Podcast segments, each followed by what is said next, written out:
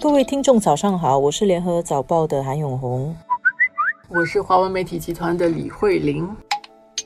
即将在下个星期二，就是十月一号，中国的国庆，准确的叫法应该是中华人民共和国的国庆。呃，中华人民共和国成立七十周年。那么，在中国有句话叫做“逢五逢十”。所以逢五一小庆，逢十一大庆。那这个是七十周年，是逢十，会有一个很盛大的一个庆祝活动。其中最引人瞩目的就是阅兵。阅兵啊，大家最近在联合早报上也经常看到这个词。其实很多其他国家的国庆还不像新加坡的国庆一样啊，就是每年都会有这个国庆。我们叫检阅嘛，我们其实是一个小规模的阅兵嘛。嗯。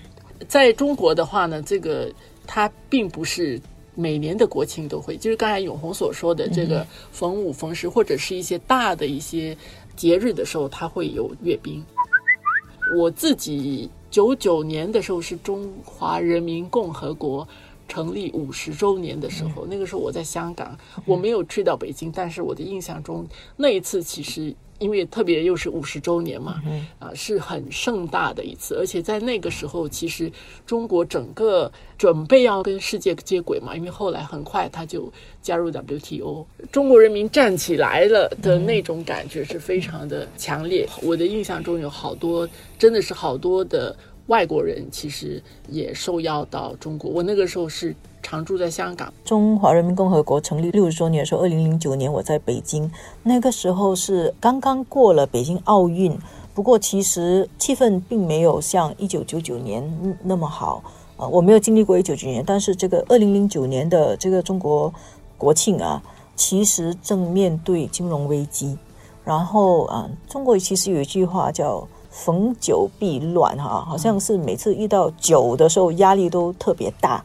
一九九九就还好啦，然后二零零九的时候，那个时候也是改革开放三十周年，在金融危机的时候庆祝这个中国的国庆，那个时候可以感觉到气氛有一种压抑，政府就很小心翼翼的在处理这个国庆，然后长安街有一排呃面向大街的那些酒店的那个窗户全部都被封死。这个是那个时候感觉到有一种很这个管控的很严，再到十年后的今天，我的同事在北京，他们发回来的报道跟他们的感觉是更加紧张了。今年更加紧张，我们从大家可以感觉到的就是住在那个酒店的客人哦，有一个当事人说他搬了四家酒店，因为。靠近长安街的酒店说几时几时，因为要阅兵演练，所以你不能够离开或者你不能够进来酒店，所以他们就只好搬去一个可以自由出入的酒店。所以他那个管控更严了，而且现在在中国他们会说上外网比较难，嗯，连环球时报的嗯总编辑胡锡进他都投诉，他们从中国去上外面的网站都很难，这些都表现出一种。比较紧张的一个气氛呢，所以呢，在中国来说，这是一个很很复杂的一个局面，就是本来是庆祝成立七十周年大庆，可是这个大庆，中国却处在一个异常严峻的国际形势底下。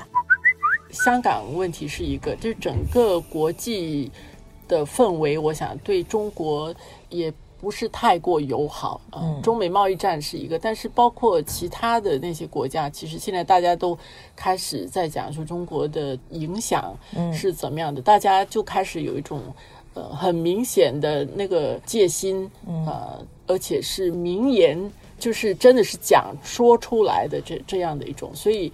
我们如果了解中国的话，在这样的整个形势严峻的这种情况下，在这样的庆典上，其实他要展示的，他就比任何的时候需要示强，而不能够示弱。嗯，这确实是官方释放出来的信号，都是今年的阅兵的规模会比历届的阅兵规模都大。